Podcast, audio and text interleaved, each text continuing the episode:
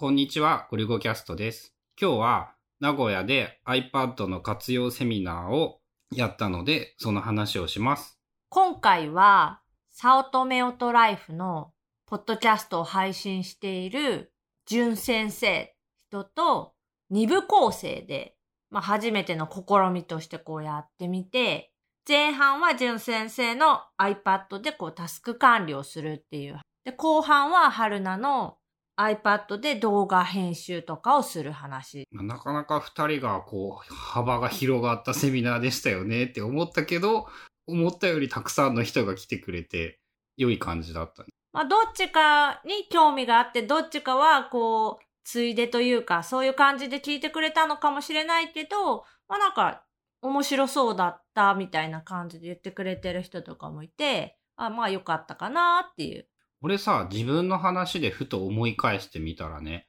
動画編集とかって、まあ、2019年4月ぐらいからちょいちょいやるようになって、こう、なんとなくわかるようになってきたとは思うんだけど、振り返ってみるとさ、こう、本当に知識がゼロだから、どういうものなのか何もわからんっていうふうに思っていて、こう、例えばあのなんかさ、テロップを出すのってどうやってやるのみたいなレベルのこともわかんないし、あの、ピクチャーインピクチャーっていう、もう名前は今覚えたんだけど、こう、2画面映しながら、2個の動画を同時に1個の画面で再生するのとかって、どうやってやんのみたいなレベルのことが何にもわからんくって、まあやってみたらすぐわかったんだけど、そういうのを話で聞けてみ、聞けると、こう、とっかかりとして、例えば別に YouTube なんかやらなくても家族ファミリー旅行動画みたいなのをちょっと編集するとかっていうのの役にも立つから、意外と範囲は広いのかなって後になって思った。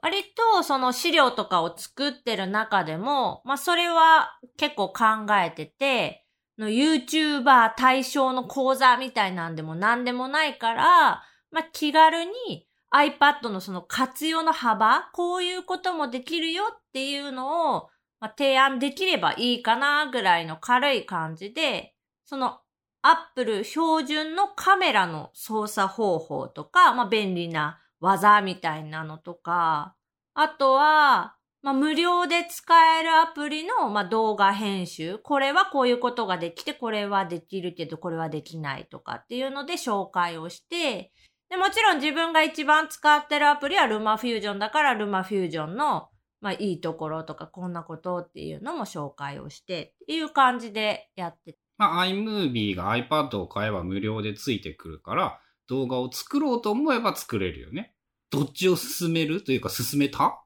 とりあえず動画をちょっと触ってみようって思ったら、iMovie をやればいいのか、ちょっと興味あるなって思うなら、とっととルマフュージョンを買ってしまった方がいいのか。ちょっとやってみたいなっていう人には、えー、Apple の標準でもない無料のブロっていうアプリを進めてきた。それは何が良いの？iMovie よりも多機能その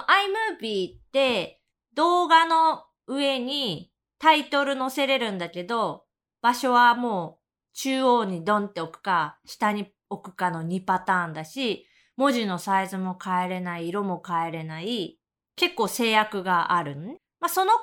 り、ボタンを押すと、文字のポンって入って、打ち替えれば文字が入るから、操作感はやっぱり簡単。あとあれよね、あの、テンプレに当てはめた動画の、その絵コンテみたいなのがあって、このシーンをこうこうこうこうって組み合わせると、あの映画の予告編が作れるみたいな。ああいうのも、まあ簡単っちゃ簡単だけど、あれもそれしかできないもんね。で、制約がある分、操作は簡単だけど、やっぱこういうことがやりたいとか、もうちょっとこここうしたいみたいなところに手が届かない。で、それがブロっていう、多分 Vlog 用の動画編集アプリなんだけど、結構簡単にできて、こうスタンプを、こうペタペタステッカーとかスタンプを貼るようなイメージでテキストを追加できたり、ステッカーみたいななんか模様みたいなのを入れたり、簡単にできるアプリで、動画の上にそういうのを複数置ける。好きな場所に好きな大きさで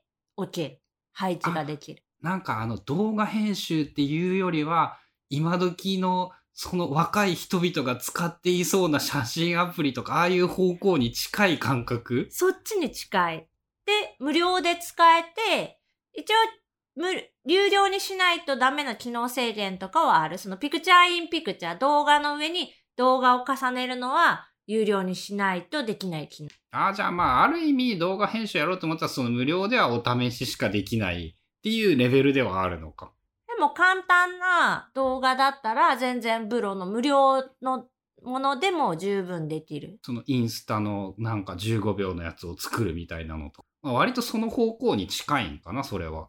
そういうのもあるよっていう、まあ、紹介。で、まあ、本格的にちょっとやろうかなっていう人はもう、ルマフュージョンがいいよっていう。もう値上げしてたんでしょ？もうっていうか結構前から値上がってて、春菜が買ったのが4月ぐらいなんだけど、その時2400円のアプリだったのが、今ね、3600円になってる。そう3ヶ月戸惑ったらさ、50%アップだからね、金額っていうか、比率で言ったら。多分、4800円になるのは早い気がするし、9800円ぐらいまで上がっていくんじゃないかぐらいに思うんだけど。まあ、思い立った時に買うのがいいかなっていう。まあ、そうだね。iPad アプリは早めに買えっていうのも、こう、いろんなよ経験をしてみるとわかることやね。その、淳先生ともよく話してるんだけど、ノートアプリとか、カレンダーアプリって、基本もう無料版とかがなく、いきなりこう、お金を出して買わないといけないアプリが多く、さらに値段も1000円以下のものってまあ少ない。だいたい1000円、1500円ぐらいとかが相場。でも、アプリが出た直後は半額ぐらいの値段で買える。まずオープニングセールとかやんね。で、600円ぐらいの960円とかがあって、気がつくと1200円が固定になって1800円ぐらいになって。だから、淳先生とも話してたんだけど、とりあえず新しいアプリが出たら買っとくっていう。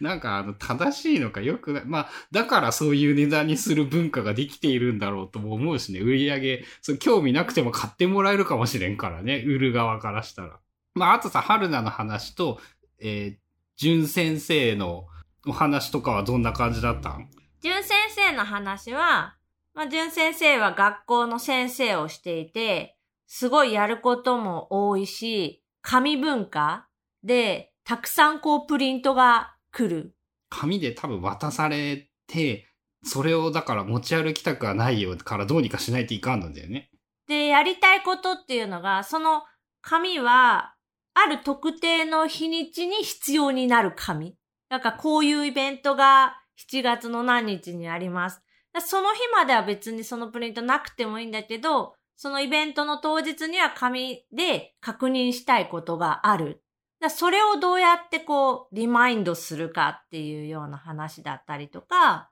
ああ、なんかタスク管理っていう言い方をしているけど、もうちょっと幅が広いレベルでの仕事術なんや。あとは、その、何を自分がしないといけないかっていうのをどうやって管理してるかとか考えてるかとか、どういうツールを使っているかみたいな話？まあ、それ系はね、やっぱ人のやつ聞くの楽しいからね、この、こういうツールがいいですとか、こうこういう風に管理すると面白いです、便利です。で、その、淳先生自身は、学校の先生が使うスクールプランニングノートっていうアナログの紙の手帳も使ってて、それと iPad を併用してるっていう、まあ感じ？それはその1個が便利、どっちかにするじゃなくて、両方あるから便利だぞっていうことなんやね。まあ、ゆくゆくというか、希望的には1個にしたいんだけど、現状まあ、それはなかなか難しくて、併用していてっていう。なんかさ、こう、淳先生の話でこれは面白いぞみたいなネタとかはあった？あの、エバ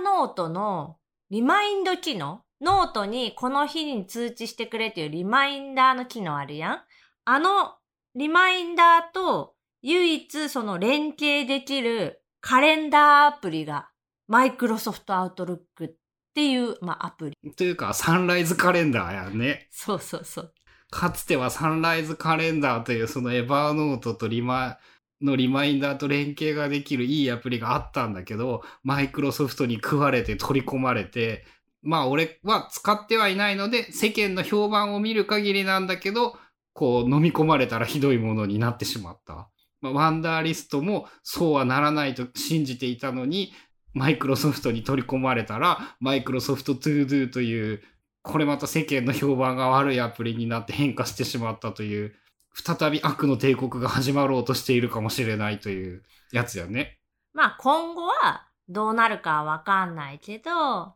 まあ確かに紙のそのスキャンしたものとか指定のノートがカレンダー上に見えるっていうのは欲しい機能ではある。めっちゃ理にかなってると思う。まあ、俺が今やるならアナログにエバーノートのリンクをカレンダーのその予定のところに貼っといて開けるようにするとか、やらないと、やればいいんだけど、その一手間がいらんくなるんだよね。今俺がやるとしたら、まあ、さっき言ったエバーノートとカレンダーのリンクとかっていう感じなんだけど、まあなんかよっぽど枚数多くなければ日付をタイトルに書いてもうメモ帳に入れとけばいいかぐらいな感じかな。でも、やりたいのはやっぱ通知が欲しいんじゃないかなって。その、必要な時にだけ見えるとか、必要な時にこう、リマインドしてくれる、出してくれる機能。あ、メモ帳にあったら邪魔だね。まあ、俺の場合だったら今メモ帳はそういうことにしか多分使わないからそれだったらいけるかって感じかな。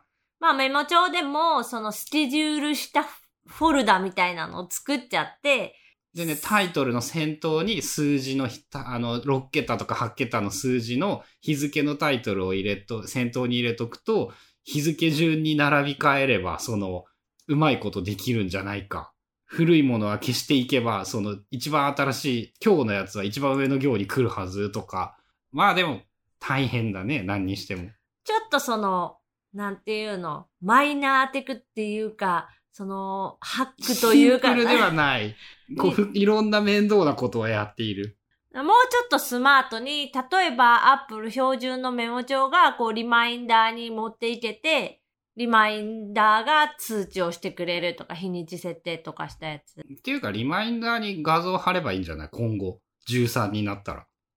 iPadOS が来て、iPadOS っていうか iOS13 も多分リマインダーは画像貼れるようになるから、リマイン、その、ダーと日時を入れとけば、一番方法としてはシンプルかな？そうだね。画像として入れちゃえばいいかな。それだな。秋だな。秋だな。ということで、今日のイベントはどうでしたか？今日撮ってるんだけど、終わって帰ってきてから。まあ、まず言えることが、参加してくれる人がみんな iPad 少なくとも興味がある人たちばっかりなので、話してて楽しいよね。よかったね。俺が 使わんくなってしまってから、iPad の話ができないから。そう。春菜がやってるインタビューも、すべてはそこで iPad の話できる人がいないから、したくってインタビューをしてるとか、まあ、この iPad 活用セミナーシリーズも iPad について iPad のアプリとか iPad でどういうことしてるかとか、そういうのをいっぱい話せる人が欲しくってやってるので、もうぜひあの iPad 持ってる人とか iPad 気になってる人は来てください。懇親会も重要ってことやね。いろいろ話せるってこと。まあ本番は懇親会か。まあ、春菜が言うよりも春菜はどっちかっていうと聞きたい方が、聞きたいとか語りたいなの。いや、聞きたい。あ、聞きたいなんだね。あ、語り合いたい。そう、語り合いたい。ということで、今日は iPad 活用セミナー実践編っていうのをやったので、まあその時どんな感じだったかっていうお話でした。